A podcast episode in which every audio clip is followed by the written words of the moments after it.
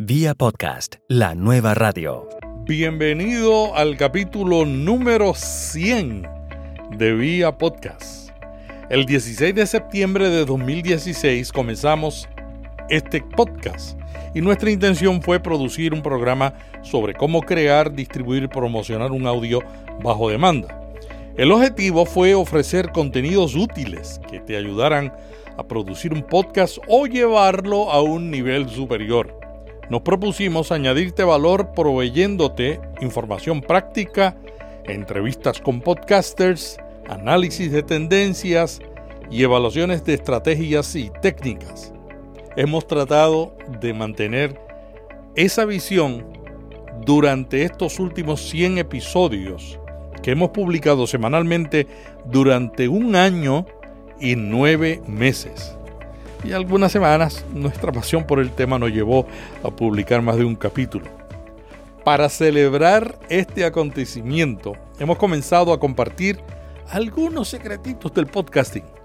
La semana pasada te conté sobre el proceso que uso para crear mis podcasts. Hoy sigo contándote más secretos. En este capítulo titulado cómo crear las notas para tu podcast, te cuento todo lo que he experimentado, mis confusiones, buenas y malas experiencias, creando las notas de mis podcasts y lo que he aprendido.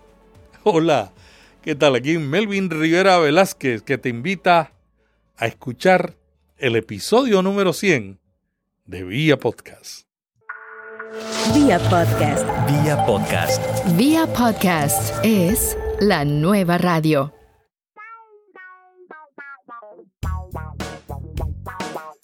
¿Cuán extensas deben ser las notas de un podcast?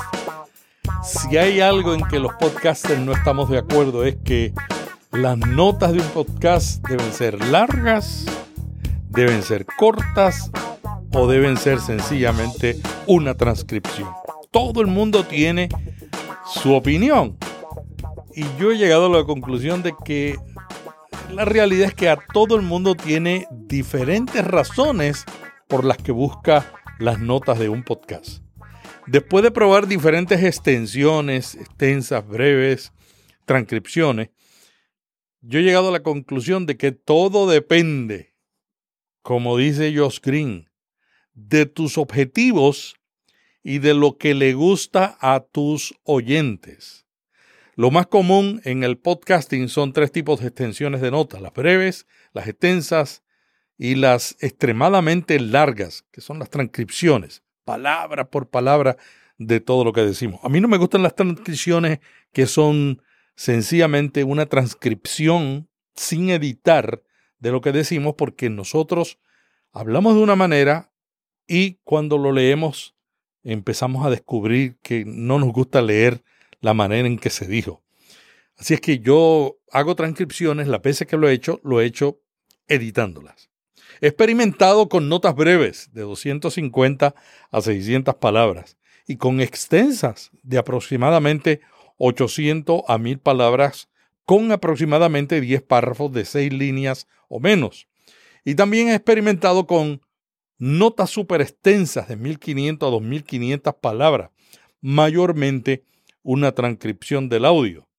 Algunas de las notas que he tenido han sido un resumen del valor que añade un capítulo al oyente, que para mí es lo más importante. Otras veces, alguien de mi equipo ha escuchado posteriormente el podcast y ha creado un artículo que publicamos en el blog.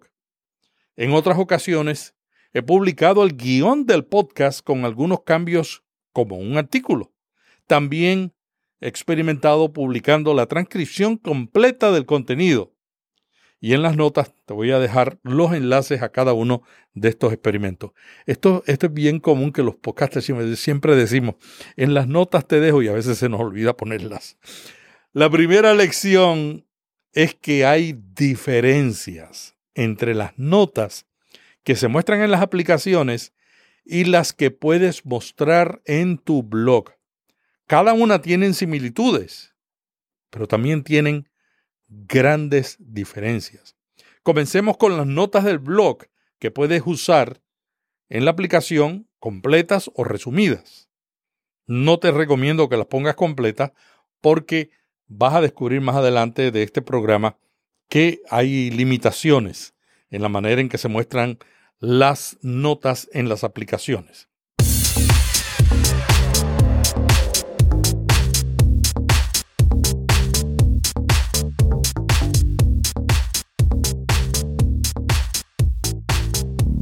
Comencemos comentando el estudio de CoSchedule, que es un blog de marketing de contenido, también es un servicio.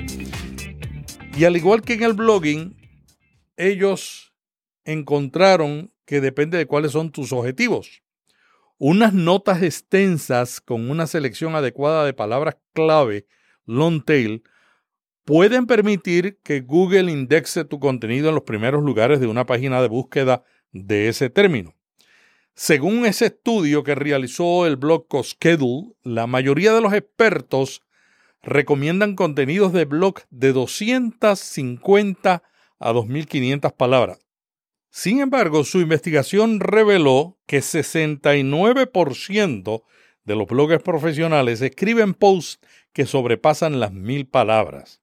En 2017, comparado con el 2014, encontraron que había seis veces más bloggers escribiendo artículos con más de 2.000 palabras.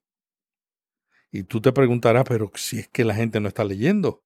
Bueno, hay gente que dependiendo del tema y del interés que tienen, prefieren más, un contenido más amplio. HubSpot y CoSchedule dicen que los artículos de 2.500 palabras logran mejor posicionamiento en las búsquedas de Google. Y esa es una razón por la que mucha gente está escribiendo, profesionales mayormente, escribiendo artículos extensos. Moz, otro blog de contenido, sugiere que la clave es saber cuál es la extensión que prefiere tu público. Y Moz, M-O-Z, sabe lo que está diciendo porque ellos tienen un servicio de buscar palabras clave que es muy utilizado por bloggers y empresarios digitales. La conclusión a la que llegaron fue que si tu meta es que el público comente en tu blog, un post de 275 palabras es lo recomendable. Si tu meta es que lo compartan en las redes sociales, la extensión debe ser de 600 a 1500 palabras. Si tu meta es mejor posicionamiento en la búsqueda de palabras clave en Google, entonces debes tener cerca de 2.500 palabras. Es decir, que no hay una solución para todas las necesidades. Sin embargo, mi conclusión después de realizar los experimentos que te mencioné es que no hay una regla válida para todos los casos. En el podcasting, al igual que en el blogging, depende de la temática de tu blog, depende de tu formato, Depende de lo que buscas y depende de lo que quiere tu oyente. He visto artículos de blogs y notas de podcast con más de 2.500 palabras con una interacción de comentarios asombrosos. Todo depende del valor que añades y lo que tu público quiere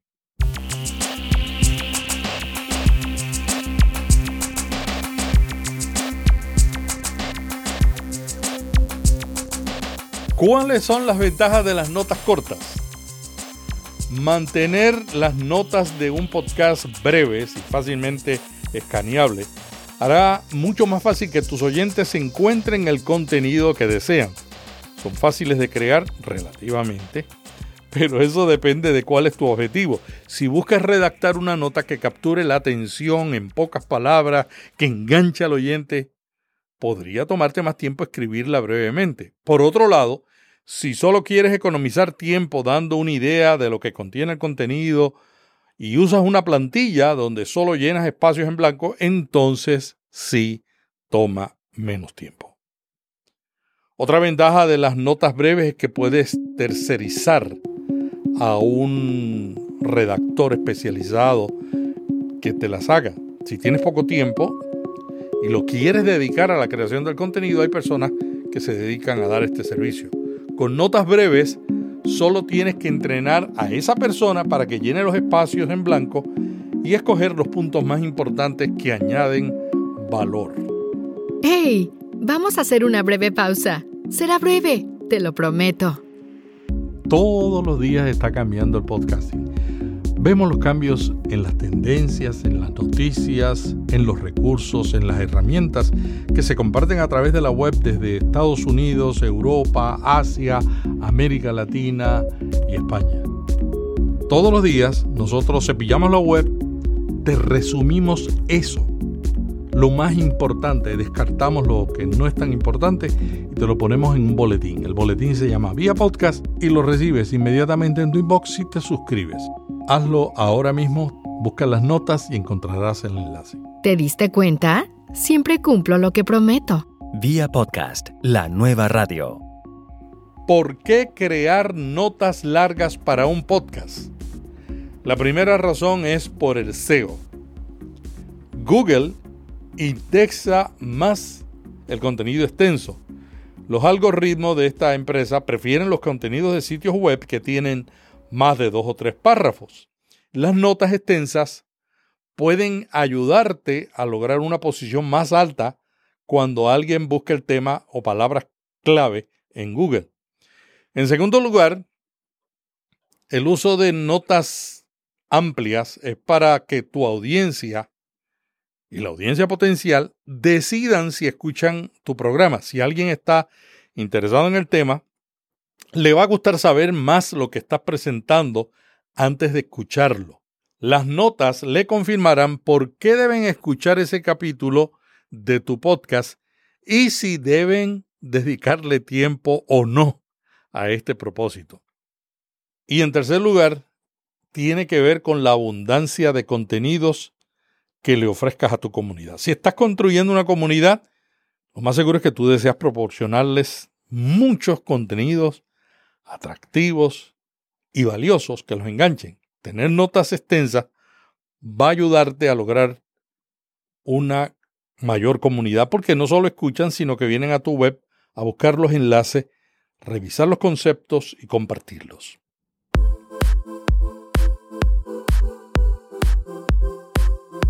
¿Qué deben incluir las notas de un podcast?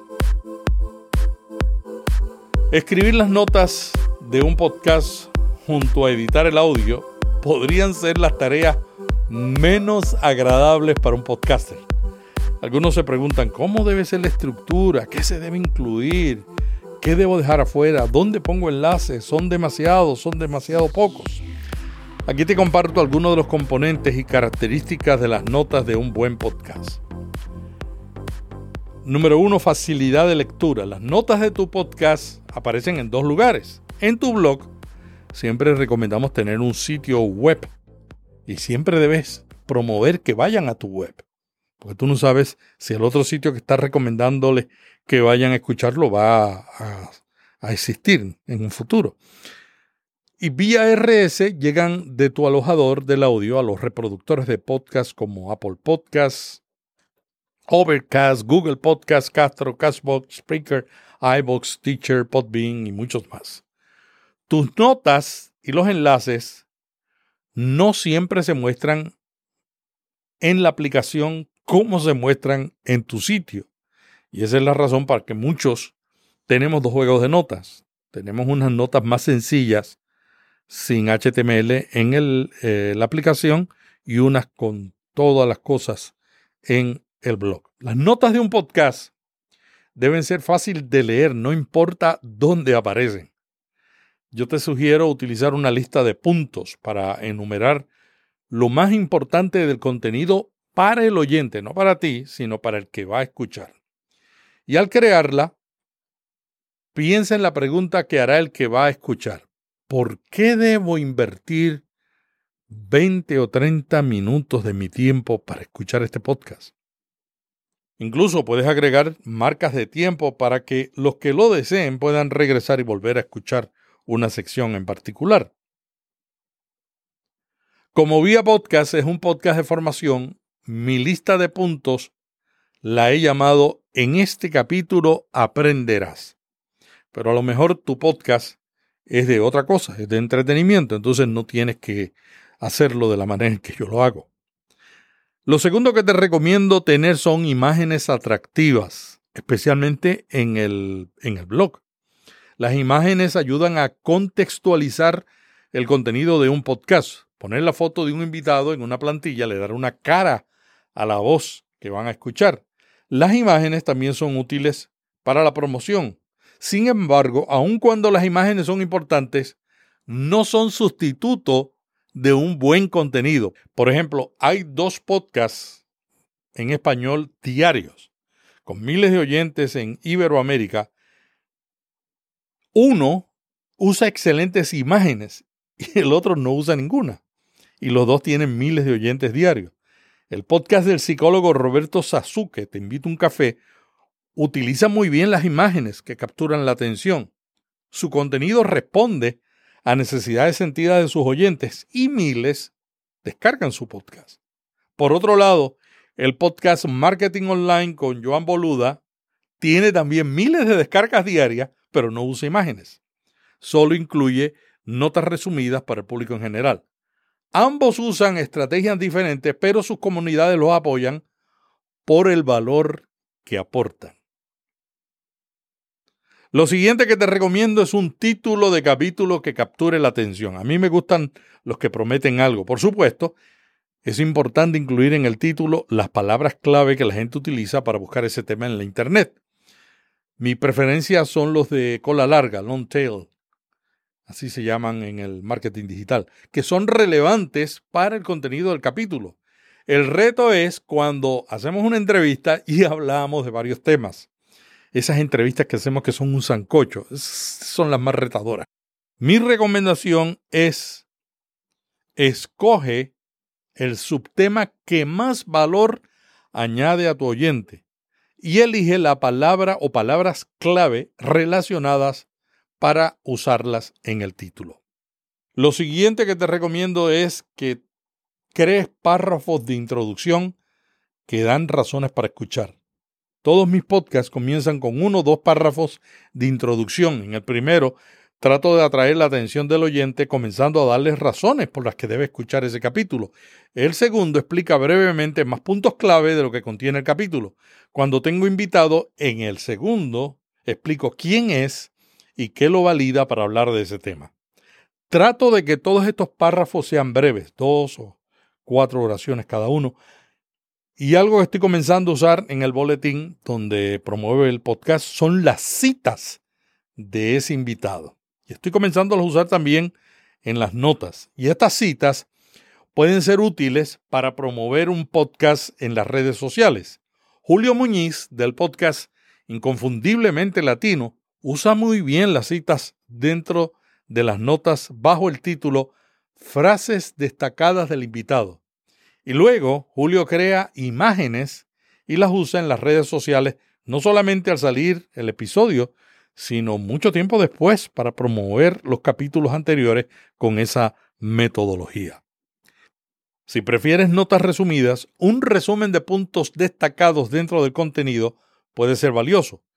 Lo esencial es escribir cada punto de manera que el oyente lo relacione con su necesidad.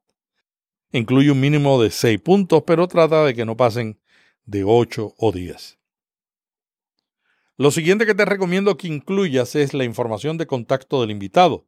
La mayoría de tus invitados saben que uno de los beneficios de ser entrevistado en un podcast es que pueden incrementar la visibilidad de su marca y emprendimiento. También le beneficia el SEO. Todo esto si el que los invita tú incluye los enlaces a sus sitios o a sus redes sociales en tus notas. El tráfico de referencia es una manera de agradecer a un invitado por tomarse el tiempo de añadir valor a los seguidores de tu podcast. Por otro lado, muchos oyentes, cuando escuchan un contenido de valor, quieren conectarse con el invitado.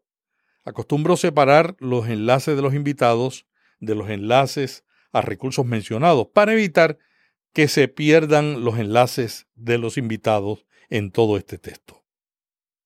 Lo próximo que debes incluir en las notas de tu podcast son los enlaces que se mencionan en el capítulo. Cuando tú o tu invitado mencionan un patrocinador, un sitio web o un recurso que le puede interesar a tus oyentes, trata de incluirlo en las notas. Los oyentes te lo agradecerán particularmente cuando el nombre del sitio o la herramienta es en inglés o es difícil de pronunciar. Asegúrate de que esos enlaces son fáciles de encontrar y que funcionan. Muchos podcasters, en lugar de proporcionar enlaces, dicen, búscalos en Google. El problema con esto es que los oyentes, por lo general, no se escuchan no al lado de una computadora o ordenador. Según Edison Research, 69% de los oyentes de podcast el año pasado escucharon desde un dispositivo móvil. 65% escucharon mientras conducían el coche, 42% caminando y 29% mientras usaban un transporte público. Si la mayoría de nuestros oyentes están haciendo otra cosa y no tienen un ordenador a su lado, lo más probable es que no puedan googlear. Por eso la importancia de las notas que le facilitan la búsqueda cuando ellos pueden hacerla. Muchos visitan posteriormente el sitio web del podcast donde están las notas del programa con los enlaces a los recursos. Si el enlace es de un afiliado, o sea que tú vas a recibir una pequeña compensación por los que hagan clic, adviérteselo a tu público. Hay podcasters como Joan Boluda del podcast Marketing Online que no tiene enlaces de afiliados en su blog porque quiere que sus oyentes estén totalmente seguros de que sus recomendaciones no están predirigidas por las utilidades que le puede generar un enlace. Por otro lado, yo pienso que no es incorrecto tener afiliados si eres transparente y lo dices. Algunos podcasters, para evitar la desconfianza, cuando recomiendan un producto por el cual no reciben ingresos, lo declaran. Y también cuando el enlace o la recomendación les produce dinero. El problema no es tener afiliados, sino ser honesto contigo mismo y con tu público. Y si te causa angustia, haz lo que hace Joan. Recuerda, el podcast es intimidad y confianza. Si el oyente descubre que le has ocultado algo, pierdes la confianza. No van a creer en ti como amigo y como podcaster. Y lo mismo pasa con los productos que recomiendas. A diferencia de otros medios, en los podcasts los anuncios son más personales. El oyente sabe que tienes que sostener una estructura y él se beneficia porque le añades valor. Es más probable que haga clic en un enlace si saben primero que tú has sido transparente y si confían en que tú solo vas a recomendar productos que consideras buenos, no porque te dan una comisión. Y finalmente, la última recomendación que te doy es un llamado a la acción. Un podcast sin un llamado a la acción pierde una gran oportunidad. Pero no solamente en el audio, sino también en las notas. Algunos los incluyen al principio del audio. En mi caso, yo prefiero ponerlos en el medio o al final, o en ambos lugares, después de que el oyente está enganchado con el contenido. Pero además, te recomiendo que lo añadas al final de las notas. Si deseas que te dejen una reseña, una valorización o te sigan en las redes, o, quieren que se, o quieres que se suscriban a tu programa o compren tu producto, un llamado a la acción en las notas te puede ayudar. Pero ten cuidado porque yo he visto algunos podcasts que tienen tantas llamadas de atención que confunden al oyente y al lector.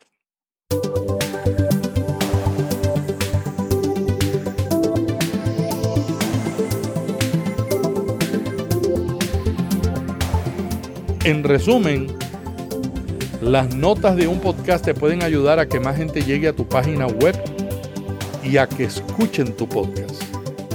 No importa si son breves, extensas o transcripciones, lo importante es que ayuden a tu oyente. Por supuesto, si a la misma vez usas palabras clave y una estrategia para que Google te indexe en las posiciones más relevantes, tendrás mejores resultados. Prueba los diferentes tipos de notas. Aquí en las notas te voy a dejar lo que yo he experimentado. Pregunta a tus oyentes y escoge el formato y extensión que más les sirve a ellos y al tipo de contenido que presentas. Hay una gran diferencia, como dijimos al principio del capítulo, entre las notas que pones para que sigan en las aplicaciones y las que pones en tu blog. Yo no quiero cerrar sin decir cuáles son esas. Muchas personas ponen las mismas notas en ambos lugares. Otros ponen un resumen, como yo. Otros, un resumen y un enlace al blog donde está la nota completa con los enlaces.